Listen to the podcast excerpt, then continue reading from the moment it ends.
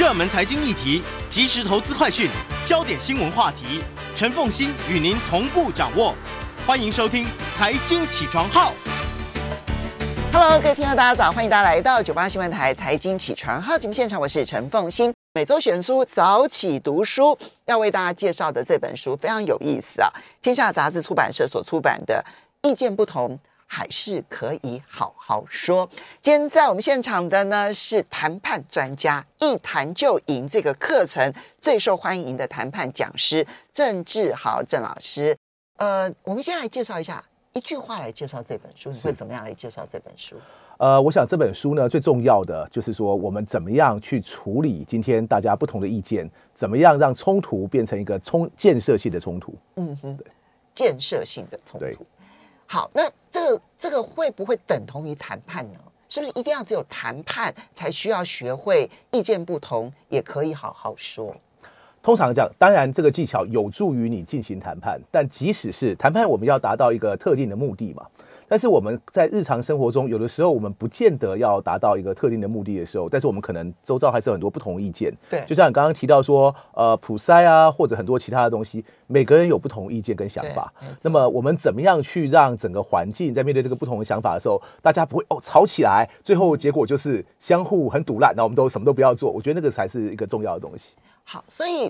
不一定是等同于谈判，是这些技巧有助于谈判，是。但我们生活周遭里头有太多的事情，虽然不需要谈判，虽然没有一定要达成共识的目标，但是我们会碰到很多不同意见的。其实我们是可以选择好好说的。是的。好，那我们来介绍一下这本书的作者啊，巴斯特班森，他他。他是谁？凭什么写这样的书？他很有趣哈。他这个呃，只要各位看一下的话，b u s t e r Benson，，他是一个，他之前在 Amazon、在 Twitter、跟在那个呃 Slack，这他是个通讯软体哈，都担任过呃产品经经理或者是产品团队的开发人。那么在这个中间呢，他也其实他他做了不止一次的创业。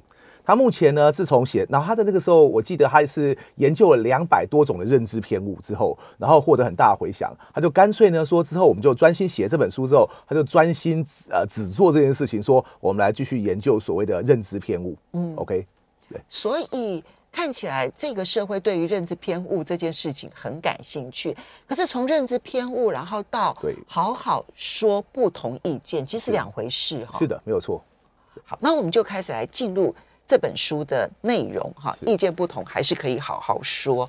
那我我其实要就要怎么去看待意见不同这件事情本身，那个看待意见不同的心态本身就很重要。是的，呃，我们台湾哈经常有，我们从小都这样，我们被教导成说，呃，一方面我们被教导说，我们不要最好不要冲突。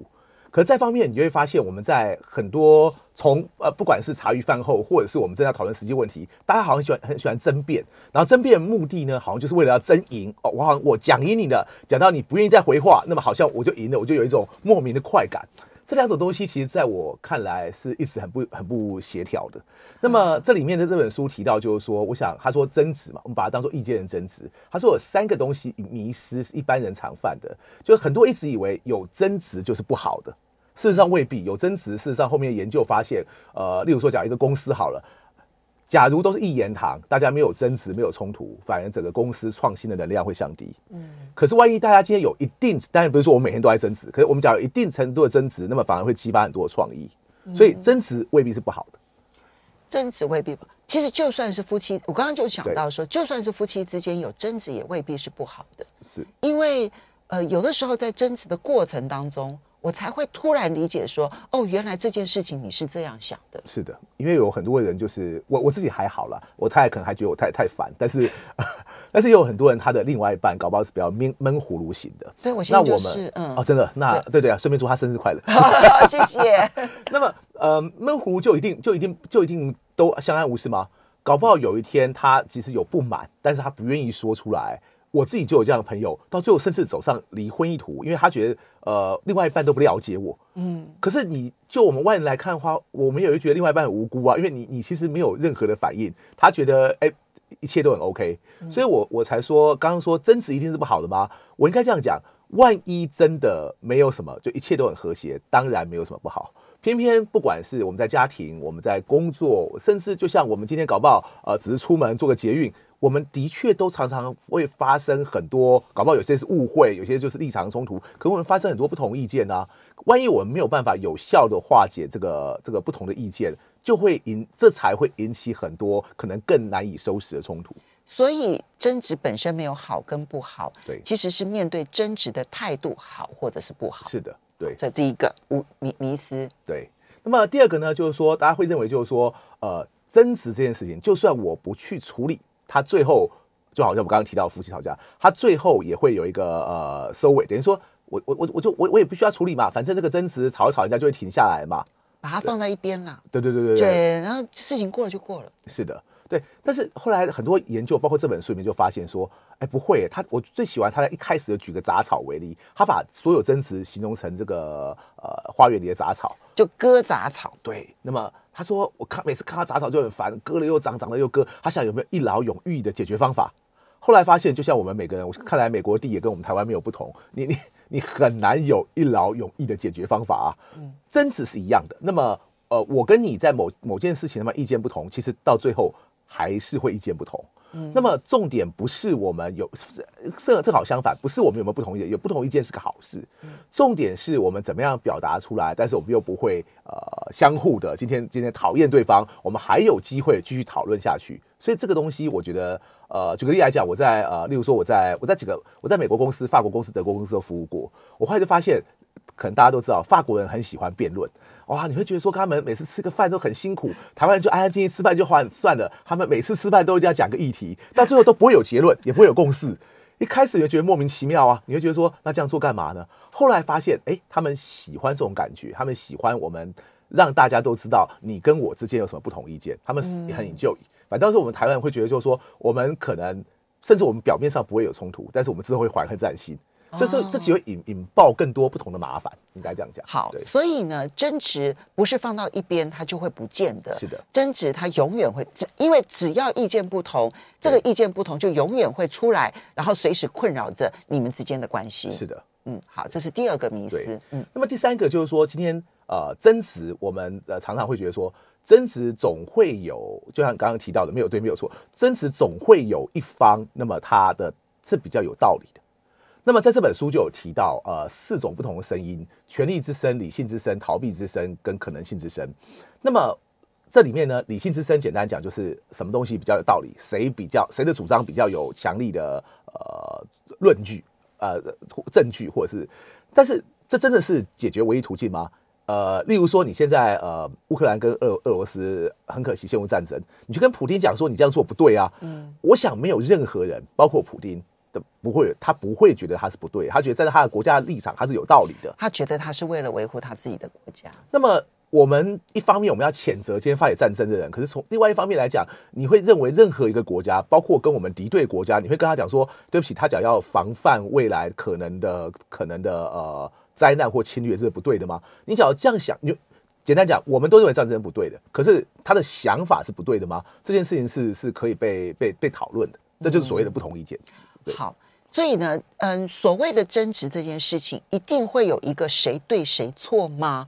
这是错的。对，这件事情本身不重要，应该这样讲。嗯，对，有的时候争执的背后，其实它只是不同的思维出发而已。对，那并不代表说它一定有一个谁对谁错，所以去争出一个谁对谁错，对，本身就蛮无聊的。是的。那么再回到我们最擅长谈判议题，我们去哈佛的时候，其实有一句话，呃，我经常分享这个。呃其实它很有用。我们常说什么？你知道，就是我是对的，不代表你是错的，反之亦然。所以，我们为什么刚刚说台湾人为什么常争辩，然后到最后会很好笑？我们争辩，假如我们真的是争个争个，就是说我的我的主张比较有道理，倒也罢了。我们经常争辩的重点就变成说你是错的。我很想，我我每次听到都很好笑，就是就算对方真的是错的，好，那也不代表是对的，而且不代表你自己是对的啊。对方这个这个讲法是错，就好像我们提到就是说，好，我们今天基隆要办类普筛。不管这个事情是好是坏，是对是错，就算他是错的，也不代表任何一个。但台湾现在很喜欢这样嘛，就是我只要指责你，反正我天天就骂骂就好，我也不用讲说我要做什么。对，我自己都觉得说，你起码要告诉我，所以你有什么更好的做法。对，没错。我要看的其实是你的 A 做法跟他的 B 做法哪个比较好，而不是你认为 A 做法很有问题，所以你的 B 做法就一定好。我觉得这件事在逻辑上不成立的啦。没错。所以呢，这里面其实就提到说。争执这件事情，我们刚刚提到这三个很重要的迷思，就是有争执就是不好的，然后告诉你说不，有争执不一定是不好的。等一下我们会特别的提。然后第二个是把争执放到一边，它就会自己就消失了。不，意见不合，它永远是意见不合。你没有去面对它，你就它就从随时会杂草丛生这样子哈。然后第三个是争执这件事情，并不代表任何一方有对或者有错。是的，对方错也并不代表你对。那对方对了也并不代表你错，是的，所以目的不应该是去争出一个谁对谁错，目的是当意见不同的时候，我怎么把它变成有意义的争执？是的，是的。好，那我们接下来其实就要来谈说这本书的作者呢提出了八个策略啊，对，好，哎，你觉得这个实用性如何？我觉得这个实验，它的，来我们说的，这样镜头会看得到吗？可以看得到，可以看得到。呃，这个我我觉得就是说，它这八个策略有没有？它是不但是一个有用的，而且它是蛮循序渐进，基本上就是朝着这八点往下走。那么你大概就可以知道，就是说，原来我们的可以想到很多呃不一样的事情。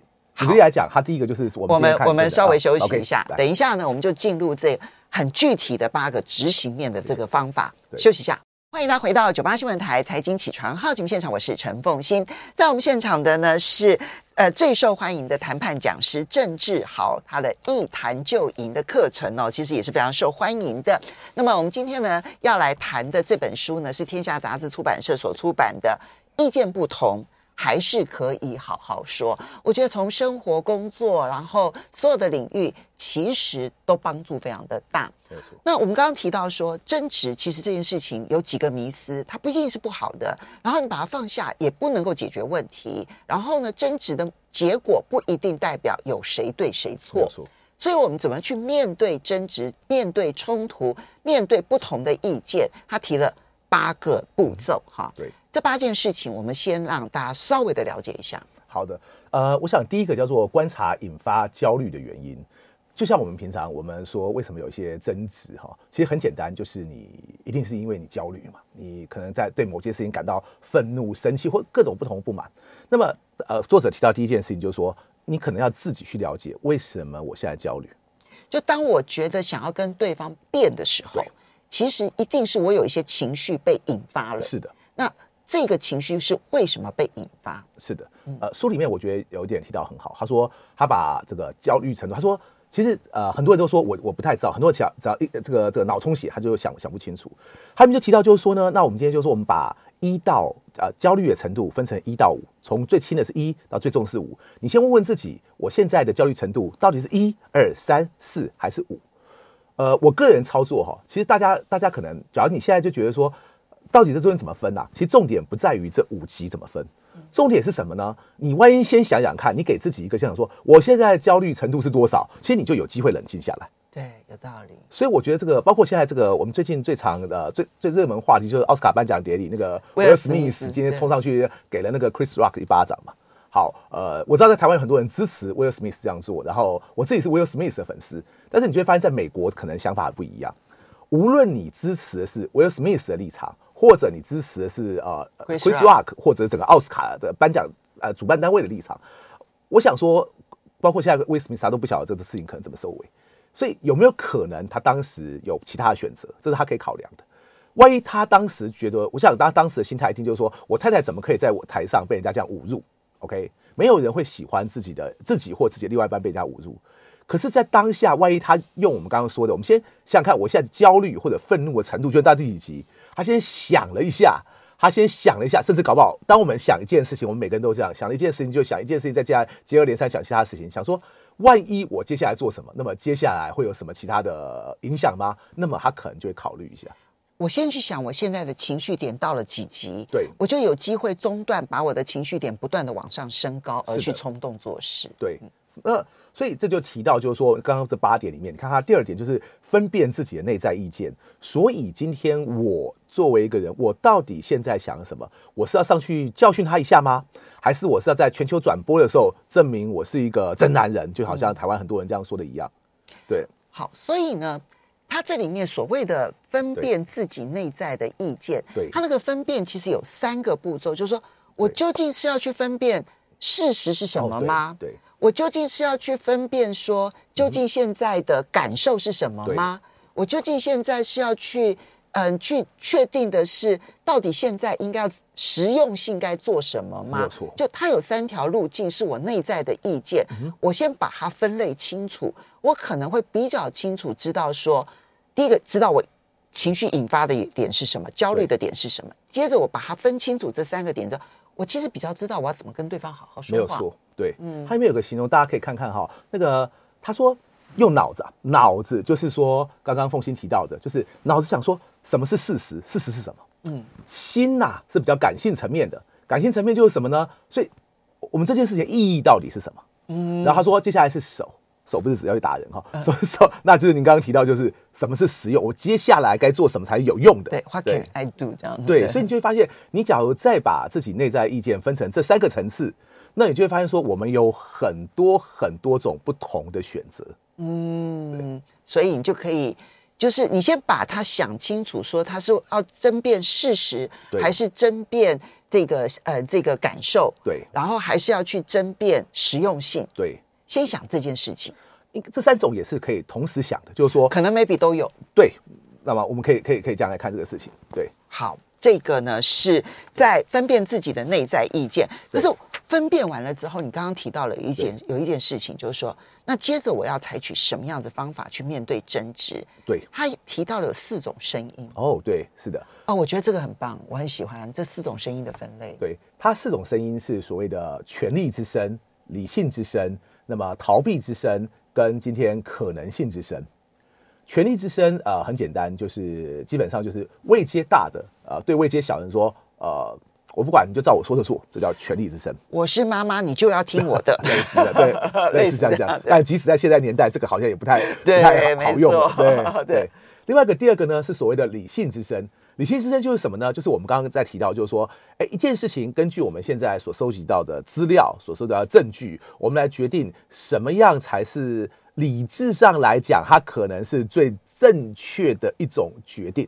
没错，对，这是我最常做的一件事情。是，那么，但是在生活当中，我不可以常做这件事。对，我我在工作上面，我必须要常常讲理性之声，但我在生活上面，我必须减少理性之声。对，这是我的问题。对，很多人都会觉得说，诉诸理性哪有什么不对的？嗯、呃。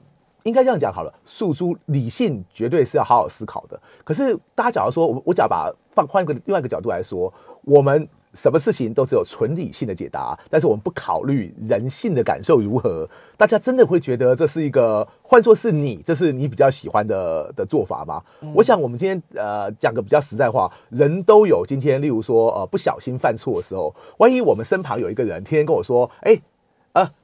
你一定要这样做，你一定要那样做，是人都会烦呐、啊，嗯，对不对？你必须要，你的老板跟你说，你必须要这样做才比较有效率，那你这个班可能都上不下去。叫他每天这样做的话，所以不是理性之争不好，而是我们刚刚提的四种声音，它在我们，它都处在这个社会，处在我们每天生活之间，我们怎么样去去平衡它，这是重要的。嗯。我曾经碰过的一对夫妻啊，就是呢，啊，先生觉得太太太胖了这样子，然后呢，就一直跟他讲说要减肥，要减肥，要减肥，然后呢，他就觉得你没有毅力啊，你怎么都不减肥啊，什么等等的这样，一直讲，一直讲，一直讲，他太太都觉得很烦。然后呢，我就会跟他们谈这样子，然后呢，我觉得说，哎，可是你现在对你的建议是好的啊，你为什么不肯听？他说，其实我觉得他只是嫌我丑而已。啊，所以好，OK，对，其实先生是为了他的健康，对，并不是嫌他丑。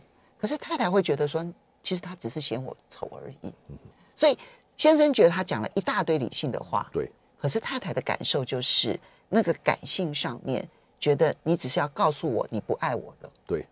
可是让先生为你好，其实是爱你的，对。你看，你看这个这个沟通就这个这个就出现了问题了。这我想是很多很多夫妻都会发生这个问题，这就引导到我们刚刚讲的第三种，很多人觉得说我辩不过你嘛，那么呢，所以就第三种就什么逃避之神。遇到事情呢，我们就干脆不要谈，那么就就就解决这这个问题。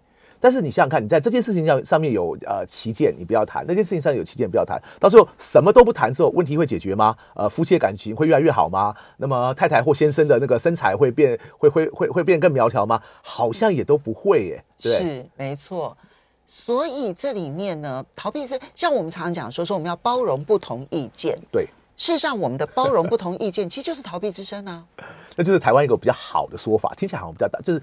这就是一个典型的，就是说我不想跟你冲突，所以我们讲包容。事实上，万一你真的听进去了，每个人有什么不同的声音，那搞不好是一种包容。嗯，可是我们多数人其实是我们不想听进去，究竟有什么不同声音的，就是我避开嘛。对对对，所以这是逃避之声。对，所以呃，我们最常见的就是面对自己的意见的时候，我们其实常出现的三种声音：权力之声。我要用我的 power 去压抑他，对。然后第二种是理性之声，我去说服他，好。然后第三种就是，那我逃避，我干脆就不理你算了，这样子。这是这三种常见的处理意见的模式。是，我觉得作者最厉害，其实就提出第四种。对，我觉得这也是我们每个人应该可以好好思考，因为一般人刚刚提到那三种，其实我们大家也都知道。作者提出第四种叫做可能性之声，就是撇除我们刚刚讲的谁比谁更位阶更大。你是我老板，或我是你老板，撇除谁比谁更有道理，撇除我今天是不是现在不谈就算了。作者提出第四种，我觉得很好，就是大家可不可以想过，What's next？我接下来该做什么会更好？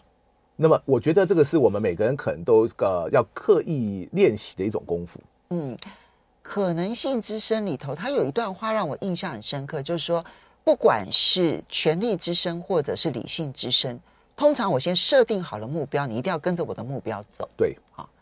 那么逃避之声就是干干脆就不管这件事了。是的。可是可能性之声是，我不一定要设定一个你要照我走的那个目标，没错。而是我们也许可以为我们两个人不同的意见一起，然后得到一个什么东西。是的，对，这是我觉得就是说，嗯、呃，这是为什么他在讲创造性冲突，冲突的本身。让可能让很多人觉得很难堪，但是万一万一经过呃一定程度的冲突之后，我们会得到一个更好的结果，这个冲突就会有意义。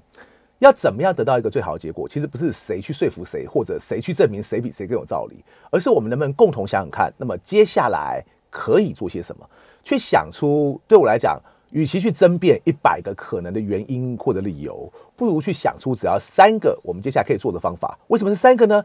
第一个做不成，还有第二个嘛？第二个不做不成，还有第三个嘛？那我们起码可以 move up，那么我们可以比现在更进一步。只要能进步一点点，总是一件好事。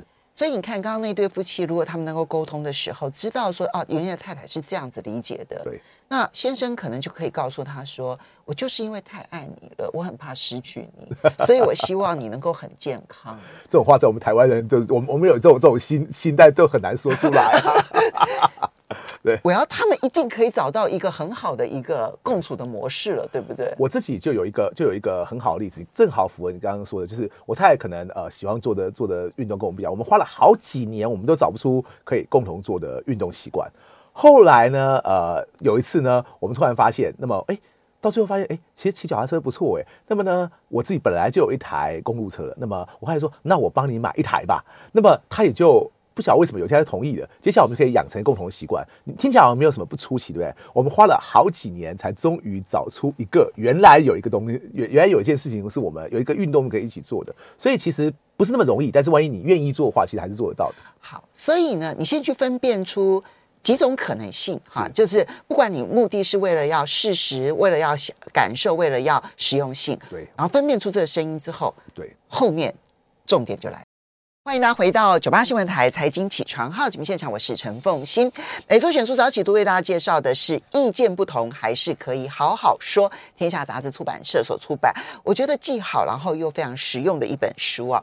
好，那么我们讲八大步骤里头呢，当第三步骤，我觉得就是先先认知到我们呃善用认知偏见，就是嗯、呃、就是清楚的知道说我们我们的认识是有局限的。对。我们绝对不是全知全能的，对，是的。所以别人是有可能是对的哦，别人可能有对的意见哦。好，这个是一个内在的一个修为。对。那第四点啊，第四点就是我们只说己见，那么不去推测他人的想法。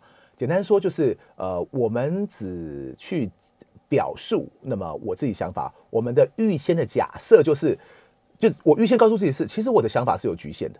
呃，我们要自己承认这一点。无论我在做任何事情，包括我今天上上节目，那么呢，我我也不觉得我对什么东西，我对这本书或者其他东西的想法就一定是对的，或者我一定都什么都知道。先清楚了这一点，就比较有机会去愿意听别人的声音。嗯，所以，因为嗯、呃，我觉得最困难的是帮对方先定义对方是什么。是，我们就先去想说啊，你就是这个样子的。对。哦，你们都是如此如此的。是。你们一定如何如何如何。对。你光是先把对方不管是妖魔化了、定型化了，对，你就无法听对方说话了。其实我有一个很好的、很好的例子哦，就是我呃，我我我经常来找一个传统整椎的那种按摩师，那么他是一个坦白说，这个从第一天开始我就知道他是跟我那种政治立场完全不一样的人。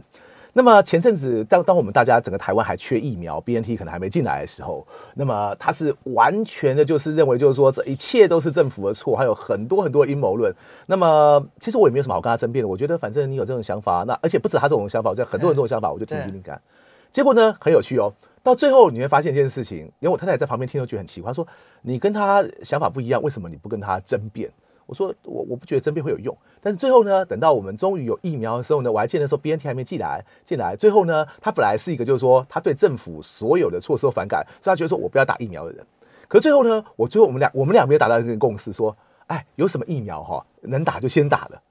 对于我来讲，就是说哈，这就是一个呃，我我会期待什么？就是跟我现跟我现在立场完全一模一样。我觉得无论你有什么主张，总之万一有疫苗打了，你好我好大家好，那个保护你自己，保护别人。对，这个人呢，他有任何的意见，其实我不要讲尊重了，就是我起码可以不用争辩嘛，对不对？可是最后呢，我们可以透过我们双方的他那个是非常非常有趣的场合，等于说我躺在那边，还一直按着我，还哎哎呦呦，但是我们还可以达到一个共识说，说最后真的他也去打了，我我也去打了，然后打了之后坦白说。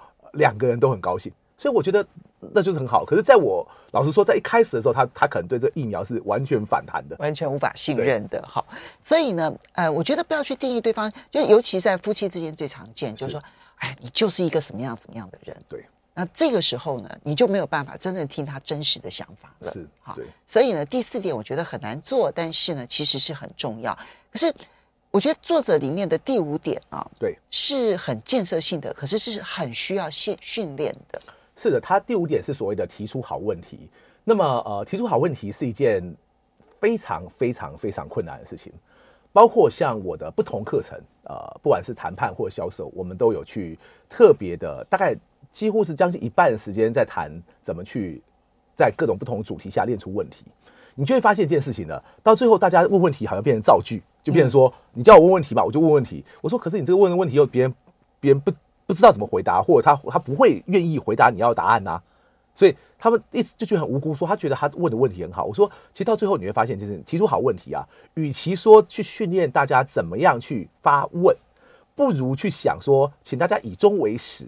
万一你问问题的的初衷是想要得到这个人真的真的愿意讲话的话，能让他愿意讲话，就是好问题。对，它这里面有一个定义，什么叫做好问题啊？对，叫做你可以得到预料之外的答案，就是好问题。是，我们其实很多时候要问问题的时候呢，是先预想好对方要回答什么的。对，我们其实是把我们的话塞到对方的嘴里，然后让他说出来，我们就觉得这样就对了。事实上，他要的好问题是因为你要对方很真实的表达出他跟你不同意见，那你要听到的答案一定是你。事先怎么想都想不到的，是的。所以你的问题如果能够让他说出让你意料之外的答案，让你知道说哦，原来你是这样想的，那才是好问题。没有错，就好像今天他在书中有提到啊、呃，包括他会刻意去邀请很多不同，他知道对他不同的朋友的立场来来这个一起进进进行晚餐，讨论枪支管制，这在美国是一个多可怕的一个议题，他可以找到不同立场的人。对，然后一起晚餐，然后去讨论这样的议题耶。对，那么在台湾，我们我们觉得没有什么，没有什么好好，这没有什么好讨论的。这个东西就应该管制嘛，要不然那么多人，那么多人都死掉，那么那么那么是好事吗？可能连我自己，我在美国待过几年哈，我自己都在想说，呃，对我会我会我会认同你，就是说，我觉得就是说，我觉呃我我不希望看到暴力的发生。可是你今天反问，假如反问我，我我本人哦，说当其他人都有枪。而我可能没有枪，我很可能今天有人会冲突拿持枪冲进我家来的时候，你问我说，所以我支持一般人只要拿到一个 license 就有枪吗？我就跟你说，这个时候我立场要改变，那么我是我是要有枪的，我不是针对书里面，我针对我个人告诉你说，对这个 depends on 状况，就是说枪支管不管制 状况，我觉得在于别人有没有枪。好，我觉得这本书的作者他提了一个很好的问题，对，就是他把这些人找来吃饭之后呢。然后呢，他的问题不是说你对枪支管制有什么意见，他是提的问题是说，你跟枪支有什么故事？对，这个故事为什么会影响到你现在对于枪支管制的看法？没有错，这是我们刚刚提到提出好问题。很多时候你去问一个问题，我刚刚提到要让人家愿意讲，你与其去问这个人他对这件事情的正反的意见。我们讲说封闭式问题，不如开放去问他说：“你是不是有任何背后有一个 reason behind，或者是一个故事在那边？”每个人都喜欢有人愿意听他们故事。当我们展现出一个愿意听人家故事的态度的时候，别人就比较愿意畅所欲言。嗯，所以怎么样是？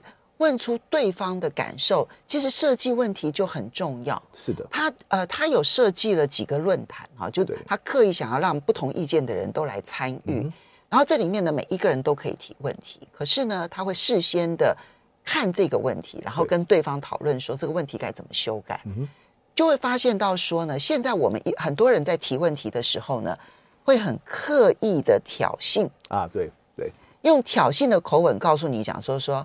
嗯，很多人都觉得说呢，枪，呃，主张枪支管制的人呢，其实呢，都是一些这个好勇斗狠的人这样子。那你对于这件事情有什么样的看法？对，他他就说，你这样或许会招来很多的回应，但这些回应并不是要跟你谈事情，是来跟你吵架。没有错，其实，在现在这种问题就格外严重。我还记得那个时候，呃，我大学刚毕业的时候，那个时候台湾就是刚有呃有线电视台嘛，然后谈话性节目兴起，而且很很红。从当时的谈话性节目到现在，例如说社群媒体，呃，凤馨刚刚讲的没有错啊。表面上看起来我们在讨论一个问题，实际上呢，大家呢。呃，语不惊人死不休的的的话题最最会吸睛。那么大家呢，很多人来回应你之后呢，他不是想要跟你讨论、交换意见，就像我们刚刚提到，他不是想要听到不同的意见，他只是想让他自己被听到。所以到最后你就发现，对不同意见到最后一定会激化这样的冲突。而我们不得不讲，你今天说，不管是我们刚刚提到，不管是你喜欢现在这政府也好，不喜欢这政府也罢。坦白说，所有政治人物他激化你的冲突之后，就有特定主张的人愿意去支持他。同样的，今天把它商放在商业的行为上也一样。当你今天引起讨论的时候，那么就会有今天有一派人就说我要支持你。所以大家只要想清楚的话，你就会发现一件事情：你去陷入一个争论，到最后得利的是一群既得利益者。仔细想想看，好像对你没有什么好好处啊。本来就是。所以呢，嗯，这个对话练习这件事情啊。